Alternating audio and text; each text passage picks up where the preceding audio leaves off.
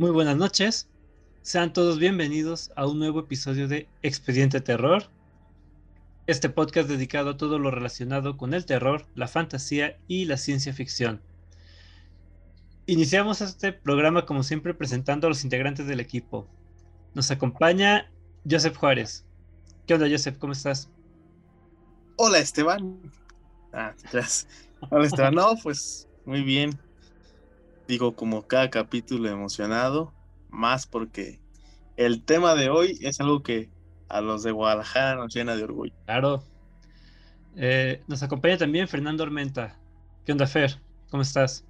¿Qué onda? No, planeta, todavía ando, todavía no supero el final de temporada de Ladybug, así que ando bien cabrón, así que. Pero el tema me motiva, así que ahí ando, medio medio. Ando con sentimientos encontrados. Triste por la Ladybug, pero feliz por el podcast. Ok. Y hoy nos acompaña también Sandra Gutiérrez. Bienvenida de nuevo, Sandra. ¿Cómo estás? Hola, Esteban. Hola, chavos. Bien, bien, gracias. gracias por dejarme acompañarlos una vez más. y ya sabes que cuando gustes, eres bienvenida. Y yo soy Esteban Castellanos. Y antes de empezar con el tema, Joseph, ¿podrías decirle a los oyentes cuáles son nuestras redes sociales y en dónde pueden escucharnos? Por supuesto. En Facebook nos pueden encontrar como Expediente Terror Podcast. En Instagram como Expediente Terror, nada más. Sin el nada más, por favor. Y también pueden escucharnos en otras plataformas como Anchor, Amazon Music, Spotify, Breaker, Google Podcast, YouTube, eh, medio atrasado, Apple Podcast y iBox. Gracias, Joseph. Ahora sí, Fer. ¿Cuál es el tema de esta semana, de nuestro último episodio de esta temporada? Pues vamos a hablar de el hermoso, precioso, chiquito bebé que nos llena de orgullo a todo Guadalajara, Guillermo del Toro. ¡Uy! ¡Bravo! La neta sí.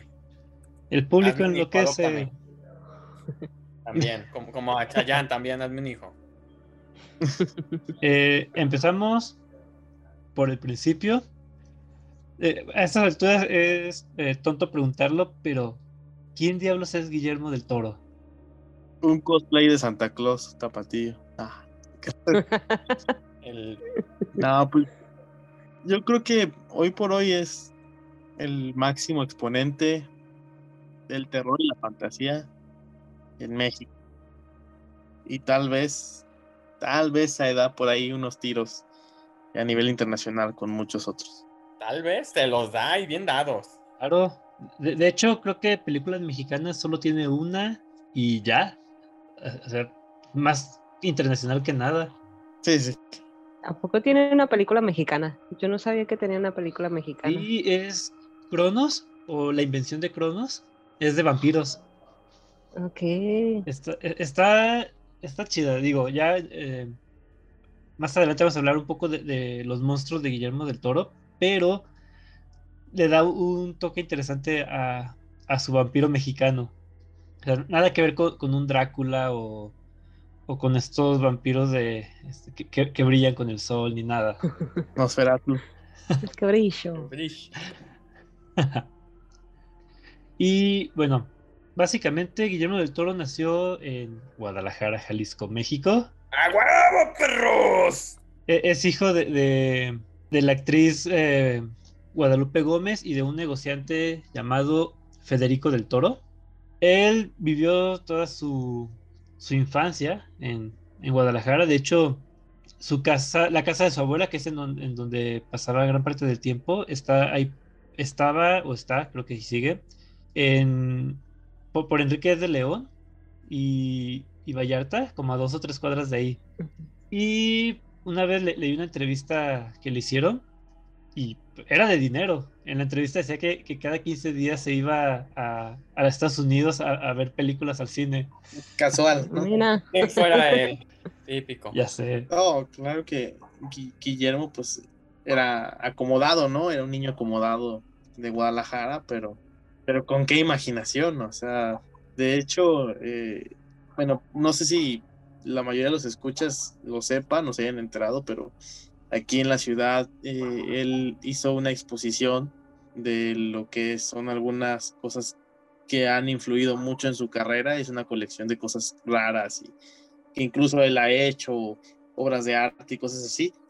Y lo que se me hizo algo bien curioso de esa exposición es cómo él decidió llevar el puesto de revistas, eh, que es del, del, de la compañía de periódicos local que se llama El Occidental, y estaba literal ahí en el, en, dentro del museo, dentro de la exposición, pues donde él dice que, ah, tuvo mucha inspiración de niño, ¿no? Donde compraba historietas, cuentos, este, y todo sin fin tipo de literatura en la que pues le ayudaba, le ayudó mucho de niño a, a desarrollar esa imaginación tan, tan impresionante que él tiene, ¿no?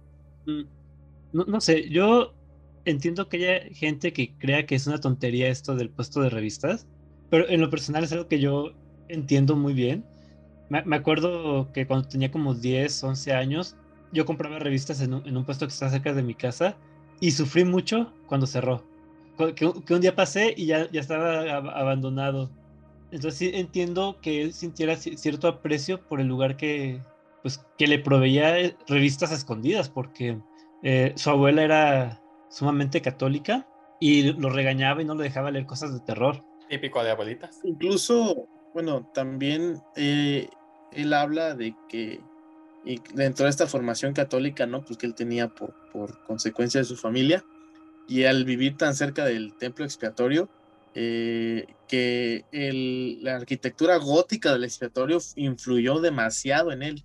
Para la, los escuchas que no conozcan Guadalajara o eh, no sepan, bueno, la ciudad tiene un templo gótico muy bonito, muy emblemático de, de la ciudad y pues básicamente tú entras y estás, este, a mí me impresiona mucho porque pues viajas en el tiempo, ¿no? cuando entras en él es realmente impresionante y, y, pues esta misma impresión que te da es la misma que recibía Guillermo del Toro cuando era niño y que sin dudas pues influyó mucho en, en también en la forma en la que él empezó a, a, a, sentir este como sentido del gótico, ¿no? Por así decirlo. Sí, de hecho eso lo platicaba con, con, el mucha oreja de, Enfrascados Podcast, que hasta incluso en el Espinazo del Diablo se nota eh, eh, elementos góticos. O sea, estos niños que están encerrados, eh, no están rodeados de bosques, sino están rodeados por un desierto. E, el fantasma que se parece para, para ayudarles. tiene sus, elementos así también medio góticos. A mí me encanta la historia del trato que hizo con las, con las criaturas paseando en su alfombra. Ah. O sea, se dice que, que, él tuvo, que él recuerda un sueño lúcido donde vio un fauno, el típico eh, sátiro eh, griego, este, que salió detrás de un reloj y que había monstruos paseando eh, en, la alfombra verde, pero él quería ir al baño. Entonces que les ofreció el trato de que si lo dejaban orinar, ir a orinar, pues que se volvería su amigo. Y pues o sea, aceptaron el trato y es aquí donde Guillermo los cumple el trato, ser su amigo, al llevarlos a la pantalla. En meterlo en sus filmografías. Y tú dices, no mames, o sea, suena muy mamón, suena hasta así de, ay, no seas mamón, ¿de cuál fumaste? Pero mira, si esa fue la inspiración, o de ahí nació, no mames, qué chingón. Pues suena bonita la historia. Y hay una moraleja. Si alguien algún día te pide miar, déjalo y tal vez algún día te haga famoso. ok. No lo había visto así, rayo. Bueno, a ver, ¿ustedes ¿cuál recuerdan que fue la primera película que vieron de Guillermo del Toro? Eh, fueran conscientes o no de que, de que era él. A ver, este. Sandra, que está muy callada. A ver, Sandra, sí. Yo, la primera película que vi de Guillermo del Toro, sin saber que era de Guillermo del Toro, hasta tiempo después, fueron las de Hellboy. Ah, cierto. y ya después vi este. El Espinazo del Diablo, pero ya sabía quién era Guillermo del Toro. Y ya volví a ver las de Hellboy y dije, oh, no manches, sí, ahí está. Ese es Guillermo del Todo. Ese es su toque. Es como no lo pude ver. Ah, también era una niña, ¿no? no, no sabía. Pues sí, porque Hellboy que es del 2002. 2004. 2004. Bueno, ya 14 añitos. Pero no, tampoco estaba tan metida en el cine. Y ya reveló edad, aquí no decimos edades, mujer. Oh, no. De hecho, es contemporánea a Spider-Man 2, ¿no? Ah, ya si lo pones así, dices sí. sí. A ver, este, Fer, ¿cuál, fue la primera película? Ay, no te sabría decir si fue la del laberinto del fauno. creo que también en la del orfanato ahí tuvo que ver, ¿no? Fue el productor. Sí, también es de él. el productor, entonces no me acuerdo cuál de las dos vi primero porque no era muy de, ay, salió una peli voy a verla al cine, sino era de que iba a un puesto de, de, de películas autorizado, guiño, guiño, y me llamaba la atención alguna portada o ya es que luego las tenían ahí proyectando y, ah, esa está chida. Entonces no me acuerdo cuál de las dos fue la, la primera que me acuerdo de. Ya después, pues sí, sí vi Hellboy, este, El Espinazo del Diablo, pero una de esas dos fue la primera. ¿Cuál? No me acuerdo. ¿Tú, Joseph? Tengo un dilema porque eh, hace poco vi El Espinazo del Diablo y me pareció que en algún momento ya la había visto, pero eh, también recuerdo haber visto Blade 2 en su tiempo, ¿no? ¡Ah! No, no, con- no era consciente de que Blade 2 había sido dirigida por un mexicano, menos pues entendía que había un mexicano llamado Guillermo del Toro, ¿no? Pero este, a mí me gustaba mucho la saga de Blade y recuerdo mucho haber visto la, la 2 y por ahí tengo ese, esa confusión, ¿no? Pero ambas me, me gustan bastante. Ya después con el tiempo, pues obviamente Hellboy y, y- por ahí el orfanato, la villa en la prepa, este, el laberinto del fauno también. Entonces, creo que Blade 2 podría decirse que es la película más consciente que vi de Guillermo del Toro, sin saber de él, obviamente. No sé, yo creo que sí tengo bastante presente que la primera película que vi de, Guillermo del Toro fue eh, El Espinazo del Diablo. Recuerdo que tenía como 12 años y, la rentamos en, Blockbuster. Y me, acuerdo mucho de, de este niño Santi con, con su chorrito de sangre. De hecho, creo que esto lo dije en el, en el primer episodio, ¿no? Si no me equivoco. Sí, Ya, ya, ya, ya sé tanto de eso. Y también estaba en el museo, en lo de Santi, estaba bien perro. Sí, sí, esa parte me gustó mucho. Yo sentí, yo la neta que espera, sentí que el Santi se nos iba a dejar venir. Yo estaba así como que no mames, no mames, no mames. Te- Tenía co- como 20 años sin ver eh, El Espinazo del Diablo. Digo, solo la vi de niño y no la volví a ver este, hasta hace como 15 días. Y me sigue gustando. No, es, es bastante entretenida, o sea, independientemente de que a lo mejor hay efectos que no han envejecido también, es bastante entretenida, o sea, yo la vi sin acordarme absolutamente de nada y realmente te atrapa y te trauma cuando el este están ahí dándole matarile eh, la viejita del el, ¿cómo se llama? La viejita del, del orfanato con el cuate este, el chavo. Jacinto. El Jacinto, sí. Y dices, no, pobre, pobre doctor. Sí. Y, y más porque la siguiente escena es el tipo ahí recargado en la pared escuchando. Sí. Y algo que, que me gusta y que no recordaba eran las escenas violentas. Tiene escenas fuertes el Espinazo del Diablo. No se guarda nada, ¿eh? La, la, la parte final esta donde los niños pues, básicamente se defienden y le dan sus picotazos. Cuando le encajan el- la, la estaca esta en, el, en la axila. En el- Sí, está, está fuerte la escena. Sí. Y bueno, a- algo que, que me gusta de, de Guillermo del Toro es que desde el principio sí ha sido fiel a su a sus intereses, a sus gustos. O sea, no, no es como que dijera, ay, voy, tengo que hacer esta película para poder tener dinero y hacer las películas que quiero. O sea, no, o sea, su- sus películas siguen así como que sus gustos. Terror, cómics, superhéroes. Precisamente sobre la exposición que hizo aquí en Guadalajara sobre sus monstruos. Y él platica de que él no hace una película por la cual él no daría la vida. Este, que incluso él habla de que en muchas ocasiones él ha, ha dejado de recibir su salario o ha puesto su salario o ha pagado de más, o sea, se ha, se ha excedido el presupuesto y ha puesto lo que falta del presupuesto para poder sacar adelante la película. Y se nota, o sea, realmente creo que no existe una película eh, de él como, di- como, como direct, bueno, como, sí, como director, perdón, que, que no tenga un nivel de calidad muy por encima de, de, de lo que normalmente eh, se puede ver. De hecho, creo que pa- para terminar la película de, de Cronos, hipotecó su casa. Pero pues, ay, pegó y cuánto tiempo tardó en recuperarla. No, de hecho, Cro- Cronos no. Cronos, No- no pegó. No, bueno, o sea, pegó él, o sea, pegó él y en cuánto tiempo la recuperó después de que... Pues, pues mira, su cuarto de tiliches es otra casa. Y te aseguro que es más grande que cualquiera de nuestras casas. Sí, pues todo lo que estaba en el museo estaba en esa casa. Y faltó espacio. Sí, que es la casa que tiene en Los Ángeles, ¿no? Sí. No, no, no me acuerdo, ti- tiene un, un nombre específico, pero no, no lo recuerdo. ¿La casa? Sí. Ahí es cuando sabes que eres vergas, cuando tu casa tiene nombre. Es la casa gris. Sí, o sea, uno se. eh, calle tal, casa gris. Ya. Pero cuando tú dices la casa y le ponen un nombre mamalón, güey, ya eres alguien. Ya eres vergas, ya eres riata, ya. La casa del toro. no La sé. casa del toro, la casa del monstruo. Bleak House. Ahí está, güey, o sea, tiene nombre. Mm. Y uno da calle y número. Y ni así llegan. Que, por cierto, Bleak House significa la casa desolada. Mm. Mamalón, ¿ves? Mamalón. Sí, sí, es de Guillermo del Toro. A huevo. Y, y bueno, re- realmente eh, en lo que leí de su de su biografía, en la entrevista que, que le hizo, ay, no me acuerdo el nombre del autor, pues realmente se nota que el, el cine que él quería hacer no tenía futuro en México. E- El cine fantástico, pues siempre ha sido mal visto por los mexicanos.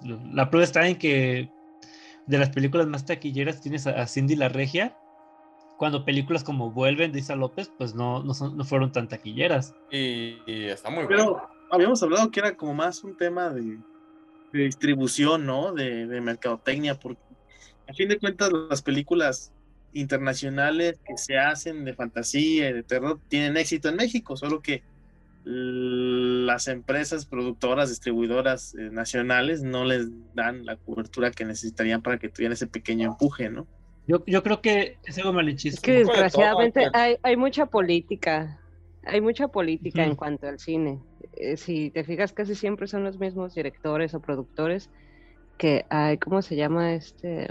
La, Los Arillana. la institución, no, la institución que les Ims- da el- dinero. IMCINE ¿IMCINE? Sí, sí, no eh, Sí. es el que cerró el No- no presidente, ¿no? Que recuerdo. lo, lo eliminó hace poco. Ajá, No recuerdo, pero les daban subsidio a, así a productores y directores mexicanos y pues casi siempre son los mismos. Y por eso vemos los mismos que No Manches Frida. La, la misma receta. La Ah, misma sí, sí, la misma, forma- la misma comedia romántica que te han Tonta, porque la veces. ma- Sí.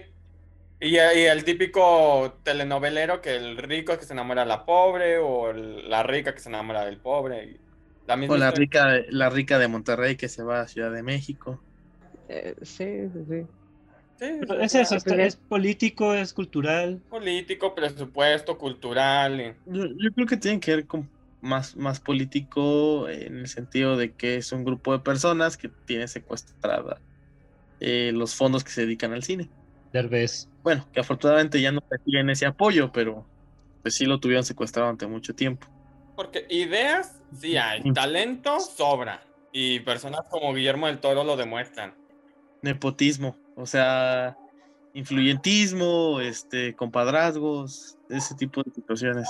¿Cuántas, cuántas cosas no ha habido que, que son hechas por mexicanos que se tienen que ir a otro país, principalmente Estados Unidos, para que funcione? Es que ta- también, por ejemplo, co- comparándolo un poco co- con el super amigo de, de Guillermo del Toro, este Alfonso Cuarón. Alfonso Cuarón sí ha hecho bastantes películas en México. ¿Y, y qué, te- qué temas son? Por ejemplo, creo la última, este, Roma. Es puro drama. Y es lo que vende en. México. Y a- a- en el extranjero les- Ajá, exacto. Y en el extranjero les encanta ver eh, a, a un México así como que de pobres. Eh, En sepia. Sí. ¿En sepia? o en O, blanco? o- o en blanco y negro. ¿Cómo que México no era blanco y negro en los 50? Y desgraciadamente también aquí, como esas películas o como La dictadura perfecta, La ley de de Herodes, que sí puedes decir son críticas sociales, pero pues, güey, no, no se trata de mostrar lo peor de, de tu nación, ¿no? Sino engrandecerla, que se contarnos a nosotros mismos una historia no de, de sometidos, sino de algo chingón. Como dijo Chicharito, imaginemos cosas chingonas. A sándwich. Ah, no. Pero bueno. Y, y bueno, ya este. eh, después de, de Cronos, Guillermo del Toro hace Mimic, que creo que no le gustó. Porque dice que, que en Cronos ve todos los errores del principiante y en Mimic ve la mano de otra persona, que eran los productores. Como él era un, un director relativamente nuevo, pues el estudio, los productores hicieron lo que, lo que les dio la gana y la película terminó siendo un fracaso hasta que Guillermo del Toro por fin puede sacar la versión del director. Snyder Cut. Guillermo Scott, del Toro Cut. Del Toro Cut. Ahí suena, suena raro. Y pues ya a partir de ahí, desde el 93, se hicieron buen de películas de Guillermo del Toro. Digo, no son tantas como me gustaría, pero ninguna vuelve a ser en México. Tenemos, por ejemplo, en España, tenemos películas gringas, eh, incluso la última con, un cast así como que pues, de super actores. No sé si ya vieron El Callejón de las Almas Perdidas. No. he visto reseñas, pero no, no la he visto. Véanla, está, está buena. Pero eh, eh, es lo que platicaba de recién que la vi. Que creo, creo que es la película menos Guillermo del Toro de Guillermo del Toro. O sea, la primera mitad de la película se desarrolla en un circo. Y ves, ves esa, todas esas, escenas, ves a, los fetos en, los en los recipientes de cristal, ves a, los fenómenos de circo, y dices, güey, eso es completamente Guillermo del Toro. Pero luego cambia la locación, el protagonista se va a la ciudad y ya se vuelve otra cosa completamente distinta.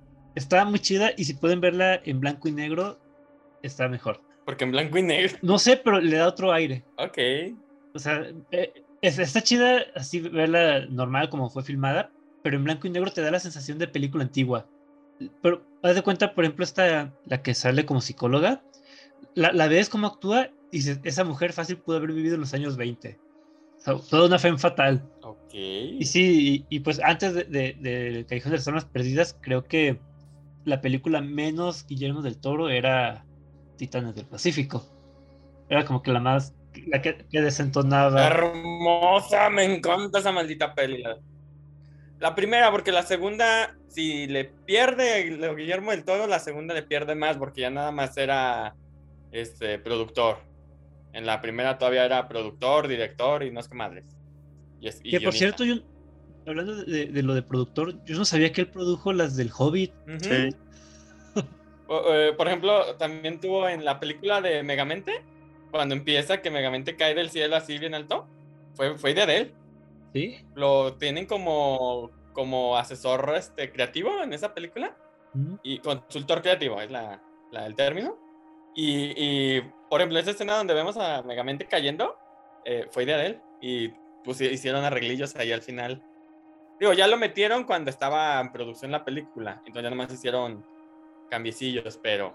¿Ey? Eso no son cositas, son cositas que tú dices, güey, o sea, metió su cucharón y, y, y, le da un cambiazo porque, digo, no desentona con la peli, pero, pero sí un poco, esa escena. Es algo que no se ve el resto de la peli.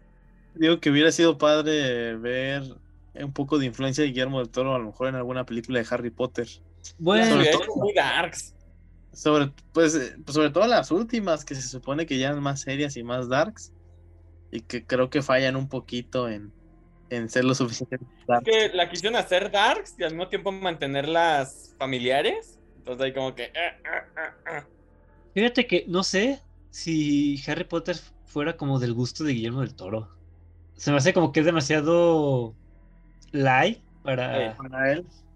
porque, por ejemplo, recuerdo en el, en el museo de En Casa con mis monstruos, las imágenes de, de lo que sirvió de, de, inspiración cuando era niño y veías, por ejemplo, que lucha libre o películas de Disney como La Bella Durmiente, Pinocho, que por cierto va, va a salir este año, 2022, una adaptación de Pinocho. Y no sé, creo que, que Harry Potter es algo que no le hubiera gustado ni aunque hubiera salido cuando él era niño. Estaría en una versión de Harry Potter de él.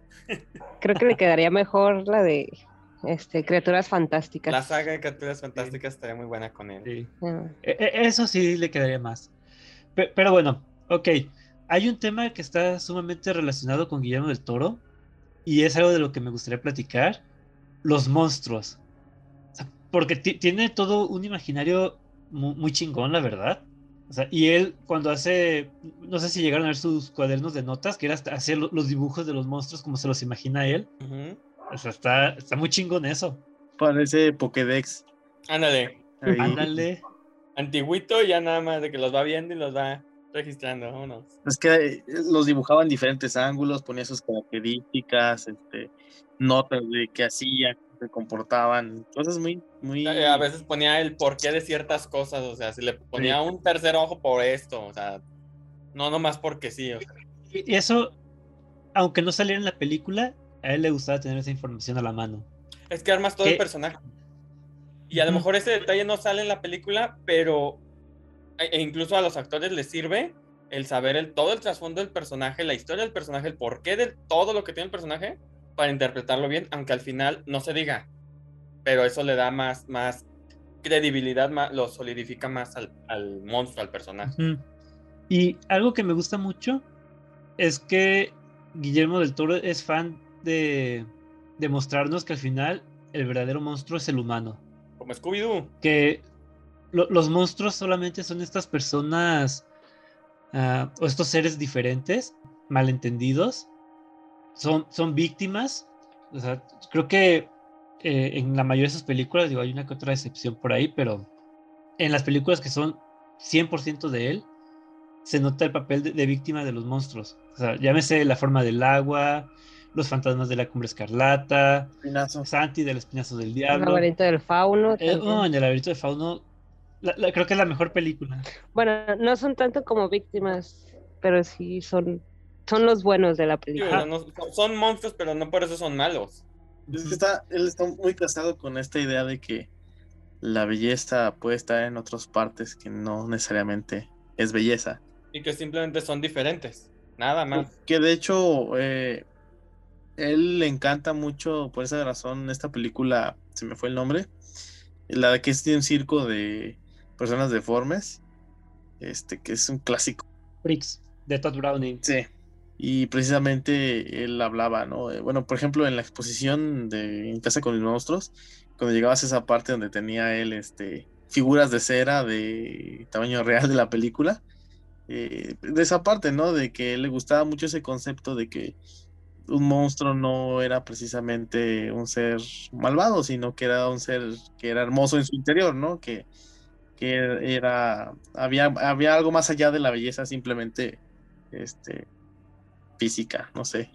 De, hecho, yo creo que tiene mucho que ver su infancia de él.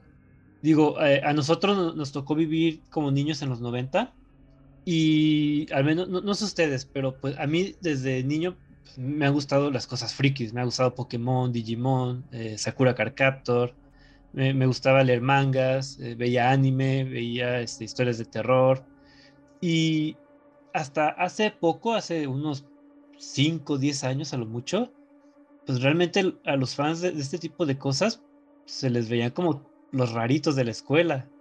De hecho, Todavía, basta con ver cómo está rep- representado el, el tipo este de las historietas en Los Simpson. O este Martin también en Los Simpson, cómo lo ponen como pues el, el rarito solo porque es el que estudia. Entonces, esto tiene mucho que ver con, con sentirse como, si, como el monstruo, como se- sentirse enajenado de, de- de las demás personas, incomprendido. Rechazado social. Exactamente, o sea, El diferente. una persona, al- alguien diferente, alguien que no sigue la corriente.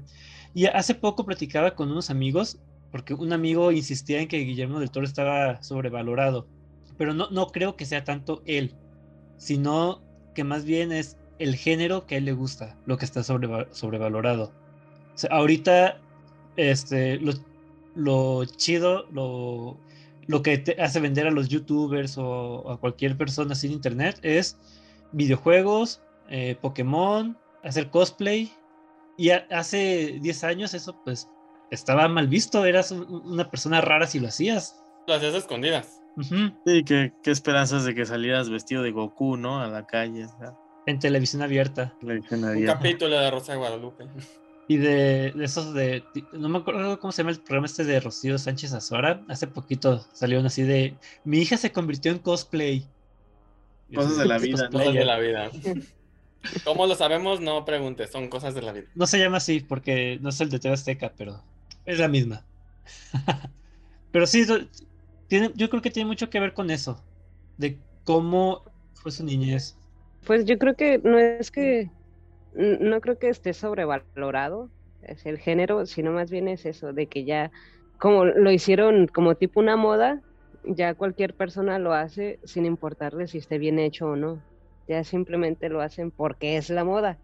Y porque es la moda, mucha gente lo consume, aún así sea algo malo. Sí, o sea, probablemente hay una sobresaturación, ¿no? Hoy en día de, de, de esos conceptos, pero aún así, o sea, aunque tengamos demasiado contenido de ese tipo, notas que, la- que las cosas que hace Guillermo del Toro tienen una calidad muy por superior de casi todo lo que se hace. Y no por algo tiene pocas, tiene pocas películas, como decías, no tiene tantas como, como uno quisiera, pero es porque realmente en lo que hace le, le mete este bastante empeño. No, Sí. se va por calidad, no cantidad. Así que es amor al arte. Exactamente. Sí, O sea, si va a hacer algo, lo hace bien. Si no, ¿para qué? Sí, sí. Pues sí. Que de hecho hay un monstruo que fue el que lo inspiró por completo y creo que es de mis monstruos favoritos también. Ya cuando leí el libro, el monstruo de Frankenstein. Mm. ¿Por qué? Porque pues, es el más claro ejemplo de un monstruo que ha sido satanizado con el tiempo y que sin embargo cuando lees su historia te das cuenta de que el, el malo pues no era él. No, no, Él solo era el fue-. Él era Fue- la Fue víctima. el, el hijo no querido. Ujú, exacto. Sí, él lo único que quería era amor.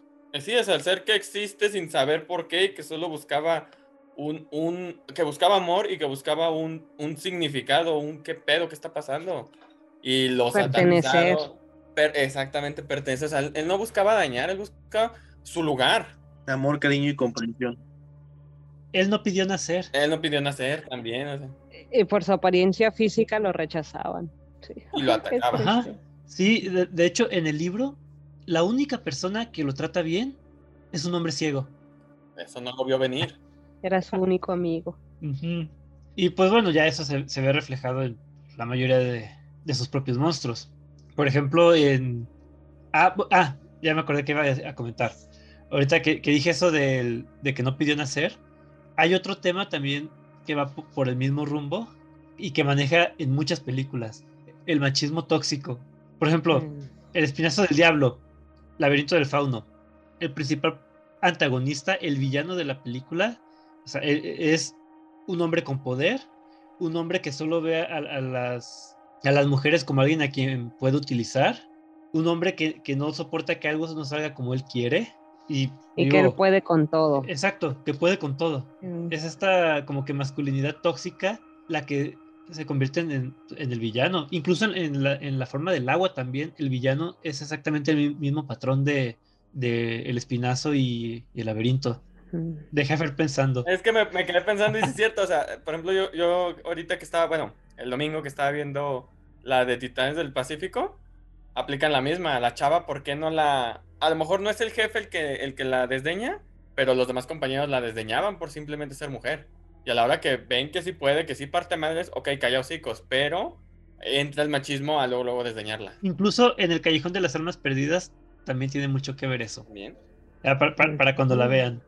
Otros monstruos de Guillermo del Toro. Pues el propio Fauno, ¿no? El fauno. Creo que es el más representativo Sí. que todo el mundo, bueno, o la mayoría conoce. Sí, pues creo que es la, la mejor película de Guillermo del Toro. Sí, es la más amazonada. ¿Y qué, qué les pareció el final de esa película? A ver, me, me da curiosidad saberlo. Hay un dilema, ¿no? Entre qué significa y no sé si realmente, no recuerdo muy bien, pero creo que, o sea, había un dilema en si la niña había muerto o no había muerto o algo así, ¿no?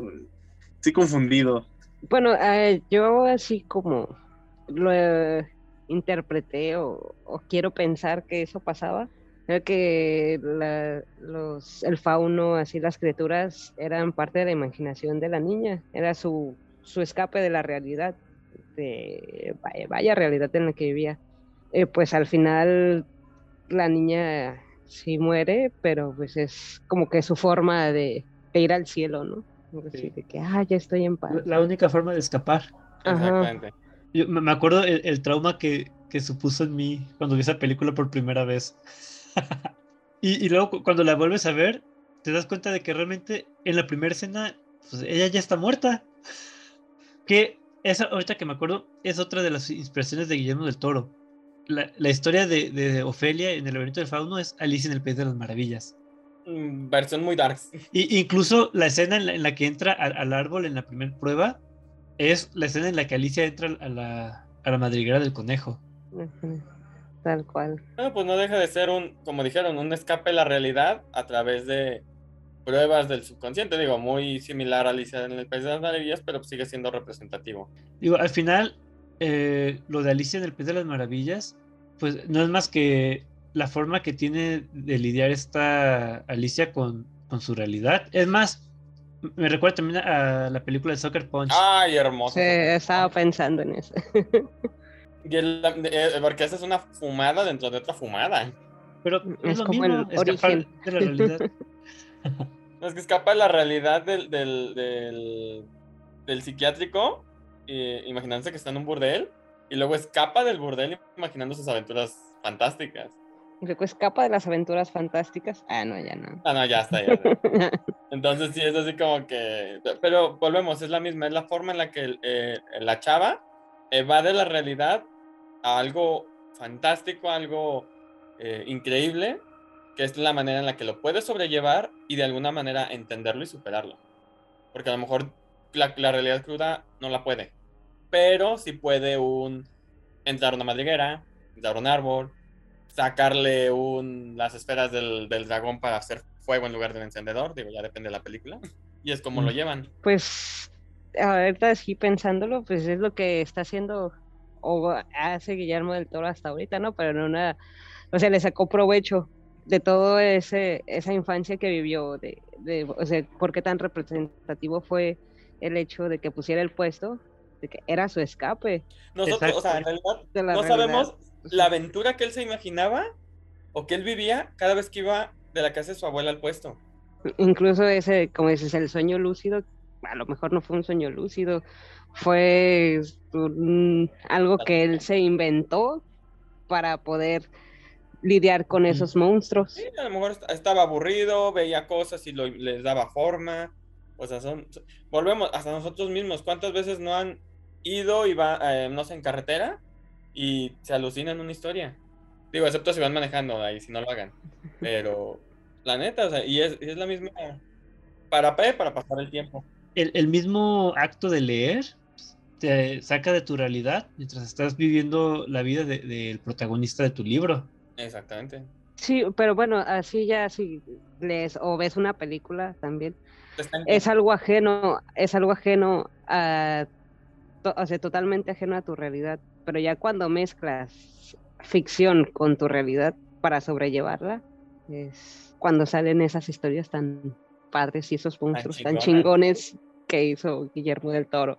Más porque las, por ejemplo, en el caso de Guillermo del Toro, estoy seguro que por eso sus historias se sienten tan reales. Porque es su realidad con su toque de, de su ficción. Entonces ahí es donde volvemos, como lo hacemos con los personajes. Se solidifica, se siente real, se siente completa.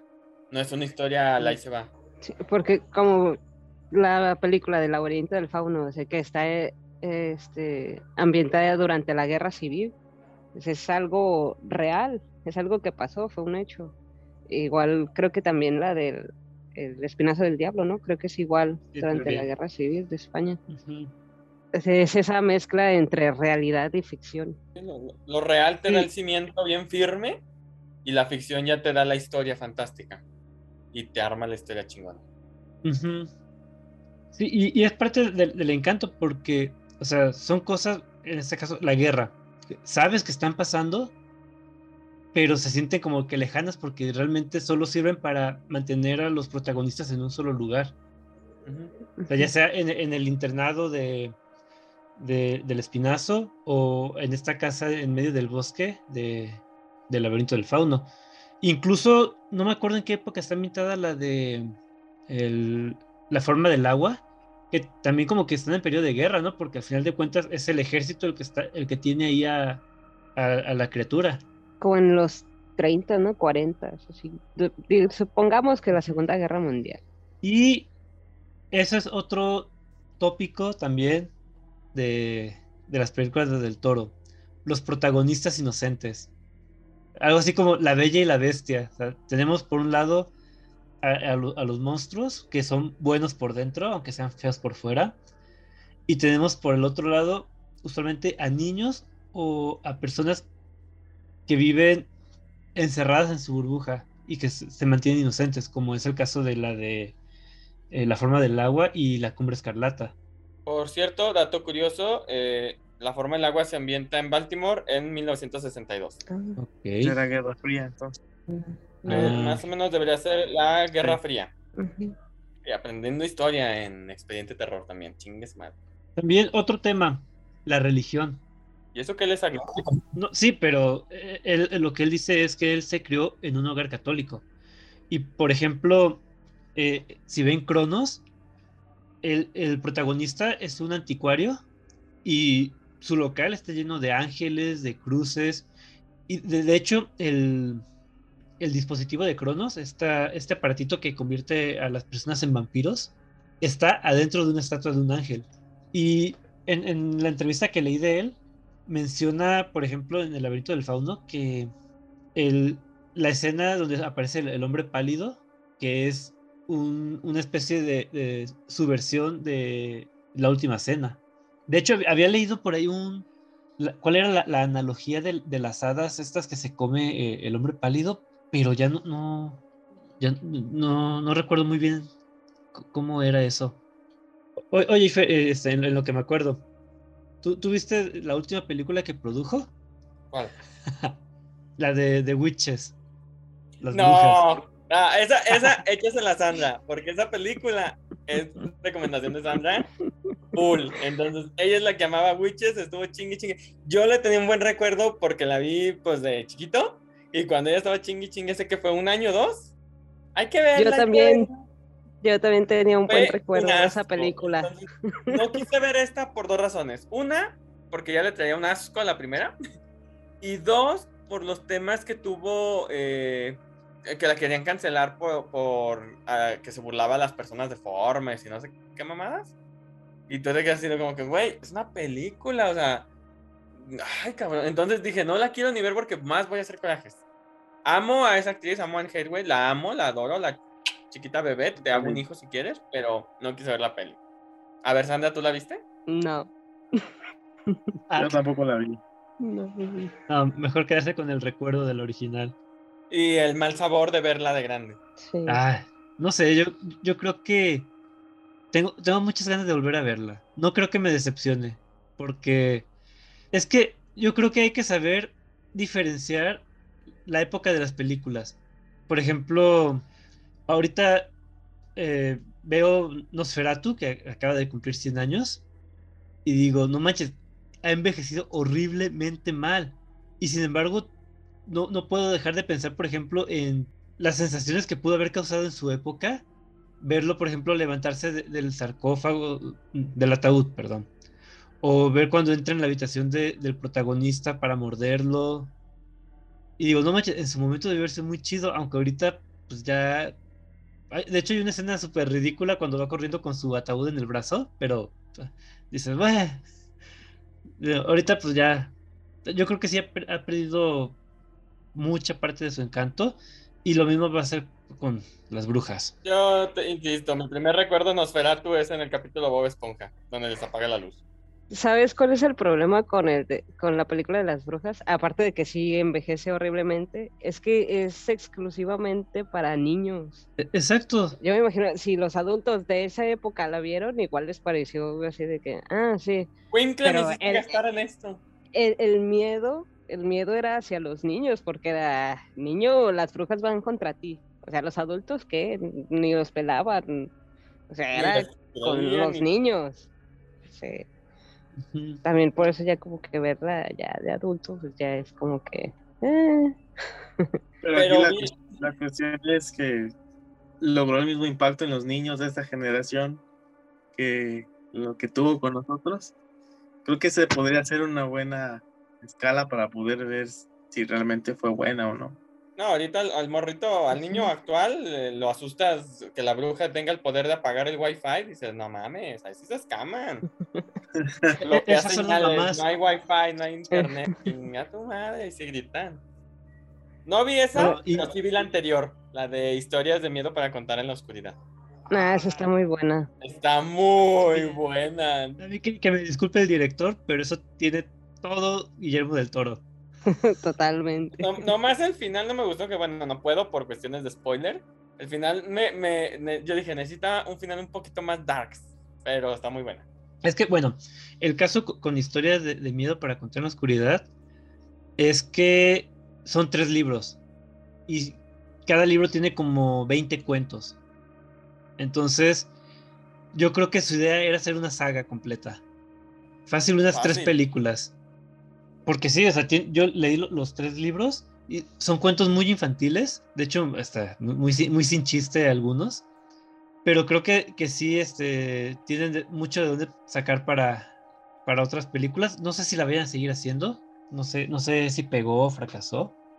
Pero pues esa era la idea. No podían darle un final Darks si iban a, Pues mira, a hacer una saga. en presupuesto y recaudación se fue 4 a 1. La recaudación cuatro veces mayor al presupuesto. Entonces, pues mal, mal no le fue. Mm. Y así como dices, las historias que luego sin sentido. La neta, la del dedo en el estofado, sí está así como que. ¿Quién chingados encuentra un dedo y lo mete a la sopa? Esa está muy divertida en, en el libro. Es que son, son cuentos para niños. De, de hecho, yo lo leí y dije, pues esto de terror no tiene nada. Es más, lo mejor de los libros son las ilustraciones. Mm. Y, y las respetaron para la película. O sea, tiene lo suyo, pero pues son para niños. Bueno, eso sí. Pero está muy buena. ¿Ustedes llegaron a ver la serie de, de Troll Hunters? Nunca me llamó. Yo vi un capítulo y no, ¿Es de él? no me gustó, sí. De- de- y es más, me acuerdo cuando fue el concierto sinfónico aquí de En casa con, con mis monstruos, abrieron co- con la suite de Troll Hunters, pero no. La verdad, yo vi un capítulo y dije, ay no, muy infantil para mi gusto. Y son un buen de temporadas. Bueno, pues es que. Pues no, no, no significa que todo lo que sea de él tiene que ser. Más, más porque no es full de él, pues. Ay, mira, yo cu- cu- cuando les mandé las escale- la escaleta, les puse una lista de, de algunas de sus películas que fue como productor o guionista, pero omití muchas. Él fue productor de Rudy Cursi. Kung Fu Panda. Bueno, la primera Kung Fu Panda está chida. Sí, pero por ejemplo, o sea, en, en todas nada más fue productor ejecutivo, pues, o sea, no, no son 100% de él, no son... Una que es de mis favoritas, creo que él nada más fue productor, no sé si fue guionista, El Orfanato. Buenísima. Es más buenísima esa película. Fue nada más productor ejecutivo. Y también tiene, tiene mucho de Guillermo del Toro. Sí, bastante. Que yo la- vi esa película dos veces en un fin de semana. Nunca la había visto, la vi hace como seis meses, yo creo. Y no, no, no. Dije, ¿cómo no la vi en su momento? El final, no, el, el final fue ter- terror puro para mí, pero terror estilo Guillermo del Toro, o sea, no. Pero qué pinche el- giro de tuerca tan perrón, la neta. sí, completamente de acuerdo. Yo esa la vi en el cine cuando, en 2007 y fue así como de, wow, está, está muy buena. Yo, yo la que vi en el cine fue la de No le temas a la oscuridad, que también él la produjo. Pero la verdad no recuerdo ni qué se trata. Solo recuerdo que eran como las hadas de los dientes. Y, y ya. Pero pues también digo, la vi en un cine así súper jodido. Digo, eh, si son de Guadalajara, ubicarán el Cinépolis de la normal. Ay, sí es cierto, esa madre parecía una tele nada más con un DVD. En, en ese entonces, estoy hablando de hace 10 años, 11 años más o menos. Te juro que hasta creía que me iban a salir ratas entre los pies. Sí, estaba muy. Había, había ge- gente rara tosiendo de maneras muy extrañas. El techo estaba lleno de manchas de humedad. Ah, no sé. O sea, podré olvidar la película, pero no el cine. En la mañana era cine porno y en la tarde era Cinépolis. Nunca- no, hasta ahora fue Cinépolis, tiene poco. Antes era Lumière Multicinemas. Y antes de ser. Lumière, Multicinemas, ese. Lo mismo pasaba Lumière con el de- fue de pasada, casi con el casi. de Plaza Las Torres. También estaba, Ah, estaba gachito. Hasta la fecha, ¿eh? Yo la última vez fue hace como dos años, tres. Vi la película de Dora, por cierto, está muy buena. Mm. Y pero sí está así medio jodidón. Está buena, véanla. Está en Netflix. Digo, para que no gasten. Mm, Y bueno, ya para, para ir cerrando este último episodio de nuestra segunda temporada. Este año se supone que se estrena Pinocho de Guillermo del Toro. Lo cual me parece una jugada muy arriesgada porque creo que también este año se va a estrenar el Pinocho de Disney con Tom Hanks. Se estrenan como tres Pinochos, ¿no? Este año. Ah, bueno, va a ser otra película animada que tiene un doblaje súper del, del asco. No, no es doblaje. Es el, el- la voz en inglés, la original. Pero se, se ve malísima. Y la, y la porno que va a salir también ¿Eh? Regla 34. con Johnny Sins de protagonista. Miénteme, Pinocho, miénteme. Más Pinocho, más, miénteme más. Ya, a ver, no, no me distraigan que luego están viendo que se me van las ideas hoy. No, bueno, mi pregunta es, ¿qué, qué tipo de... algún cuento de hadas creen que se vería bien de la mano de Guillermo del Toro? Si tuviera completa libertad creativa, yo creo que pues casi todas, ¿no? O sea, Alicia en el País de las Maravillas, pues ya lo dijimos, ¿no? La- influencia que tiene en él sería perfecto, ¿no?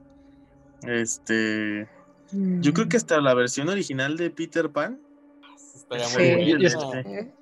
Yo estaba pensando en esas dos también, Alicia y Peter. Yo también. no sé si incluso también, eh, ay, se me fue. Pues eh, incluso por esta también cuestión de la belleza y la monstruosidad, pues incluso hasta la bella y la bestia. Sí. Yo creo que él podría retratar a los, a, los a los trabajadores del castillo que están convertidos en cosas de una forma más como realista y terrorífica, ¿no? ¿No? Y aparte, el villano, el villano de la Bella y la Bestia, este Gastón, entra dentro de la, de la perfecta categoría de, de estos señores eh, de masculinidad tóxica que, que vimos en otras películas. Se le acomoda mucho. Eh, totalmente. Hay, hay otra que por excelencia, por la temática, quedaría perfecta en Guillermo del Toro y más por lo gótico. Pues el jorobado de Notre Dame. O- otro monstruo por el, tema, trágico. la tema- el tema religioso, el Eh, sí. tema del rechazado, el tema de- del, del, del fraile, que no quedan cura, ¿o ¿qué, qué cosa? Y, y Luis, y Luis Miguel de fondo, ¿no? Cantando. Ah, no. Luis Luis Miguel de fondo. No, por favor. De, de hecho, Este, yo creo que más que cuentos de hadas serían como clásicos de, de terror. Fíjate que eh, estaba pensando de ahora la película de esta de Maléfica, que ya ves que salen así muchas criaturas. Creo que si lo hubiera hecho Guillermo del Toro y con otro enfoque no tan, ay, yo soy la buena, hubiera o sea, sí, Sí. pero más. Ajá. Porque o sea, es la misma idea de Guillermo el Toro, de que el monstruo, en este caso Maléfica, no es la mala, pero que neta sea monstruoso, pues. Y ya tendría la misma idea. Salen muchas criaturas. Todas estas películas, estos cuentos de hadas que super romantizó Disney, en manos de Guillermo del Toro o en otra productora que se arriesgara y pudiera pelear por los derechos, este, quedarían películas con una temática adulta y, bastante buenas. Muy chingonas las versiones, digo, ahorita que están agarrando la temática de Maléfica, Cruella, que están haciendo las versiones de los villanos, estaría muy chingón visto desde el punto de vista de Guillermo el Toro. Por ejemplo, Maléfica, un, un Cruella que te retrate un, un ¿qué chicas era Londres? Al estilo Guillermo del Toro, Ujú. a madre, güey, o sea, Que de hecho no es tan difícil ahorita lo de los derechos, porque muchas de estas historias ya son, ya Sí, tienen lo- los derechos libres de, por, por los fallecimientos de sus autores.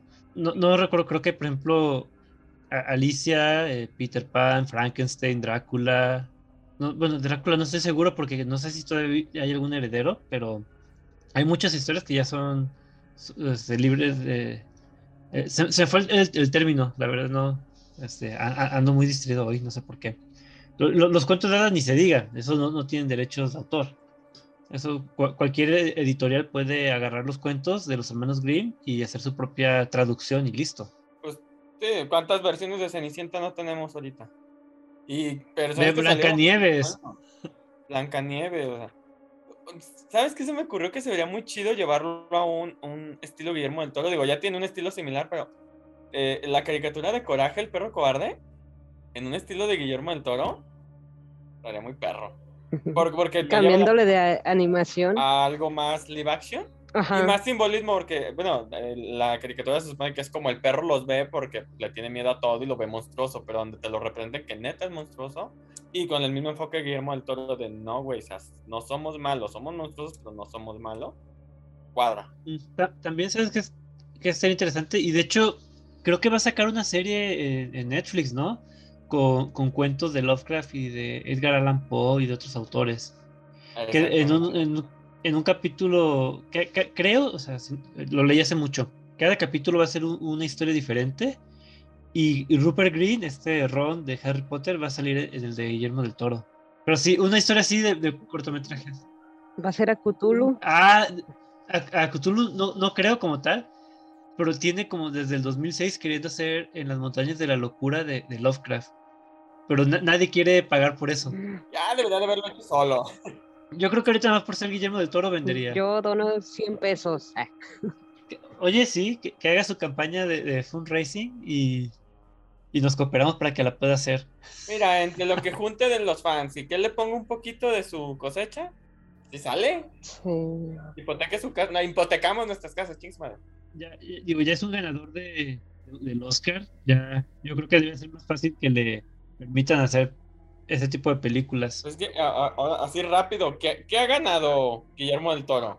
Pues con la forma del agua ganó creo que mejor director y mejor película. Ha ganado, Globo de Oro, Premio Goya, Premio Ariel, mejor director, mejor película. Digo, tiene un chingo de premios. Por El laberinto del fauno, mejor guion, mejor película de lengua extranjera en los Oscars y premios eh, Globos de Oro eh, por el laberinto del fauno y la forma del agua. Bueno, por la forma del agua ganó, en el laberinto más estuvo nominado. Pero sí tiene un mm. chingo de premios. Y mínimo un chingo de nominaciones. Y ya eso habla mucho. Porque ya, eh, ya el que lo premien o no ya está muy a, criterio de los jueces. Pero el simple hecho que lo nominen es por el impacto que tiene en el público. Por todo lo que el público responde a sus creaciones. También algo que, que estaba pensando es que él como que es muy respetuoso con las historias que le gustaban de, niños. Entonces, por ejemplo, aunque todos sabemos que le encanta Frankenstein, no creo que él jamás haga una versión de Frankenstein. No, no creo que quiera atreverse a tocar películas clásicas que él, con las que él creció o una novela con la que descubrió a los monstruos. Entonces... No, o sea, modificar o hacer su versión no, pero sí, sí le inspiran un chingo, entonces... Sí, o sea, no, creo que haya una adaptación así tal cual, pero sí eh, pues, dejar como que detallitos. Que por cierto también tiene muchos eh, libros en los que él hace, él escribe el prólogo. Eh, no me acuerdo qué día estaba buscando libros sobre él en Amazon y me salió que otra vuelta de tuerca, que Frankenstein. Entonces sí, digo, se nota que le gusta mucho el género. Y bueno, ya este, creo que ya viene siendo hora de, de terminar el, episodio, a menos que quieran decir algo más. Te amo, Guillermo el Toro. Adóptame. Sandra, fue eh, un placer tenerte de regreso aquí en el programa.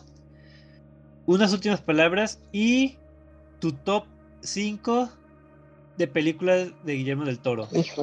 No, pues un placer estar con ustedes, chicos.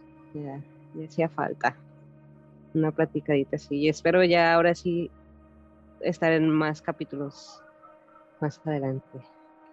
Pues mi top 5 de Guillermo del Toro, híjole, pues me gustó muchísimo. Yo creo que el número 5 estaría de Hellboy. Eh, número 4, no, no es cierto, no, no entra ya en Hellboy. bueno, más bien, la número 1 sería La forma del agua. La segunda, El laberinto del fauno. El tercer lugar sería para La cumbre escarlata. El espinazo del diablo y el orfanato. Ay, el orfanato. Yo no lo estoy incluyendo, pero creo que también debería incluirlo. sí, es que. Sí. Bueno, eh, unas últimas palabras y tu top 5 de Guillermo del Toro. Pues nada, primero pues agradecer a los escuchas por otra, otra temporada que nos han aguantado. Este, esperemos eh, seguir haciendo esto y que pues les siga gustando. Y pues eh, mi top 5 es un poco difícil. Yo creo que mi favorita es el orfanato, pero pues eh, Guillermo no, digamos, no fue el director. Por esta razón creo que la pondré en el, en el número 5. Después del orfanato, yo creo que sería este Blade, Blade 2. A mí me gusta mucho la saga original de Blade. Blade 2 es una muy buena película. Le falta un poco de desarrollo a Blade, pero en general es, está bastante bien hecha, está bastante bien construida la historia. Eh, yo creo que después, eh, por, el, por me trae buenos recuerdos. Yo pondría un empate en la siguiente, eh, porque ambas me traen buenos recuerdos y creo que en su momento ambas fueron importantes en cuanto a efectos especiales y esta forma tan especial como de retratar sus, sus propios universos. Yo pondría un empate tanto a Titanes del Pacífico como a la primera de Hellboy. Y este en segundo lugar pondría al Espinazo del Diablo. Creo que ha envejecido bastante bien esta película. Me gusta bastante la trama y, a pesar de que pareciera que en ratos es una película como, como poco dirigida para niños, al final con las escenas fuertes que hay ya no tanto. Entonces me hace bastante interesante eso. Y pues definitivamente creo que la película ícono, bastión o más representativa de Guillermo del pues es El laberinto del fauno. Ese sería mi top 5. Muy bien. Y Fer, unas últimas palabras y tu top 5 de Guillermo del Toro. Ah, pues, la neta, qué chingón que terminamos otra temporada. Estoy muy agradecido con todos los que nos escuchan cada semana o cuando tienen chance. Y pues nada, aquí tenemos otra, otra temporada, esperemos, para que nos sigan aguantando. Mi top 5. No les voy a poner un número, bueno, excepto a Titanes del Pacífico, esa me encanta, me mama, esa la voy a poner número uno, no sé por qué, me, me, me mama esa película. Y en otros cuatro les voy a poner El Orfanato, La Cumbia Escarlata, El Laberinto del Fauno y La Forma del Agua ahí revuélvanlas, no en ese orden, pero ahí revuelvan las cuatro. Cierto, no, no, no, no puse la forma del agua en mi top 5. Ah, ¿qué? me, me encantó donde la chava hace la. De cuando cochó con la criatura. De, que le preguntan, ¿pero cómo? Y la chava. Ah, no, saca el dedito, ¿verdad? ¿Los escuchas no ven lo que está haciendo? Ah, hace la forma con las manitas de que las abre y saca con el dedito el, el, el, el con qué se la cochó. y bueno, eh, mi top 5 sería. No, no, estoy todavía seguro del orden. Pero pondría la forma del agua en quinto lugar. Cronos en cuarto. La cumbre escarlata en tercero. El espinazo del diablo en segundo. Y el laberinto del fauno en primero. Y bueno, el orfanato como mención honorífica. Y pues, no sé, ya este, se acabó la segunda temporada de Expediente Terror Podcast es extraño, hemos eh, tenido muy buenos números esta temporada. De, diciembre para acá hemos ido en ascenso. Llegamos al puesto 28 en Apple Podcast México, categoría de ocio. Y pues digo, yo creo que ya toca unas merecidas vacaciones. Lamentablemente eh, me están llegando muchos eh, pendientes, muchas tareas de adulto cada vez se me está haciendo más difícil tener tiempo para editar el podcast. Uh. Pero sí, este, voy a ver la manera de que de hacer más ligera la tercera temporada para poder regresar y poder dedicarle el tiempo justo sin, descuidar mis tareas de adulto. Que no, no crezcan, no estudien maestrías, no, no está chido. Es el deseo más ya no que puedes tener de niño, ser grande. Exactamente ya, este, si, pueden este, vivir sin hacer nada de eso, adelante, disfrútenlo. Si son hijos de papi, adelante, los envidiamos. Adóptenme. es que el güey a lo mejor pega, uno nunca sabe. Soy divertido y sé hacer hotcakes. ¿Qué más quieren? No. Pero nada más está buscando, está buscando un hombre, ya sea que lo adopte como hijo. O como marido, no hay, pedo, no, se te queman los hotcakes entonces. No, se me queman los hotcakes y hago rico de comer y. Y si es de feria, no necesito hacer qué hacer porque van a tener chacha, entonces. Y los chiles rellenos le quedan deliciosamente dulces. Ándale, hago. Hago de, hago de tocho morocho. Y soy Inge, así que Y está guapo. yo estoy guapo y fuertecito y hago pole. Y cosplay. Algo más. Y flex. Mándenos un mensaje con sus ofertas a ver qué se lleva Fernando. Hoy, ¿quién me lleva? Ok, eh, les recordamos que pueden encontrar este podcast como Expediente Terror en Anchor, Spotify, Apple Podcasts, Amazon Music, iVoox o en su plataforma de preferencia todos los sábados en punto de las 8 de la noche, excepto el siguiente mes que nos vamos de vacaciones. Eh, los invitamos también a seguirnos en nuestras redes sociales. Estamos en Facebook como Expediente Terror Podcast y en Instagram como Expediente Terror. Y finalizamos este episodio con una frase, no puede ser de otra manera, de Guillermo del Toro.